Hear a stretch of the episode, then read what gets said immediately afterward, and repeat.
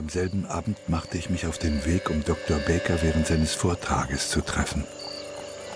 Voller widerstreitender Gefühle betrat ich die Bibliothek. Würde Dr. Baker auf mein Angebot eingehen?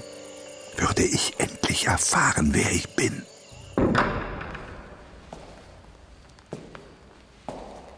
Sie können hier nicht hinein. Der Vortrag hat schon längst begonnen. Es ist gleich Pause.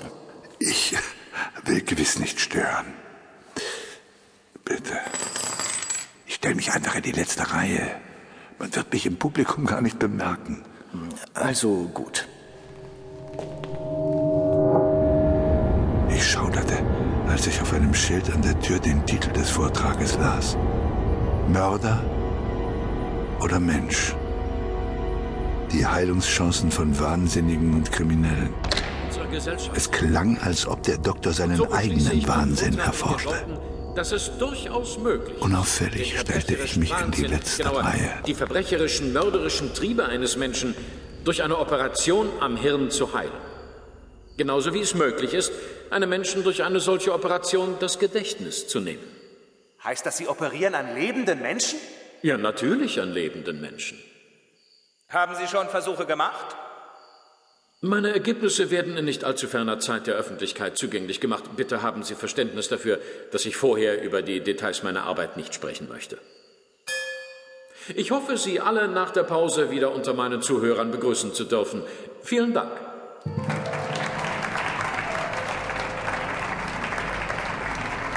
Hatte er mich bereits bemerkt? Der Doktor schüttelte links und rechts ein paar Hände, während er gerade auf mich zuging. Da vertrat ihm ein dicker Mann in einem teuren Anzug den Weg. Dr. Baker, schön Sie zu sehen. Senator, ganz meinerseits. Ich bin ganz beeindruckt von Ihrer These und muss mich unbedingt mit Ihnen unterhalten. Sie wissen ja, meine Wahl steht an und bezüglich der steigenden Kriminalität muss man den Menschen Lösungen präsentieren. Schön, Sie zu sehen, Dr. Baker. Oh, äh, Sie entschuldigen, Senator, ein Patient von mir. Oh, dann will ich Sie nicht länger aufhalten. Schaffen Sie ihn raus. So schnell wie möglich. Ah, der Herr Bezirksrichter. Baker maß mich mit einem Blick, den ich nicht zu deuten wusste. Mit einer stummen Kopfbewegung wies er auf den Korridor. Ich habe hier etwas für Sie, Dr. Baker.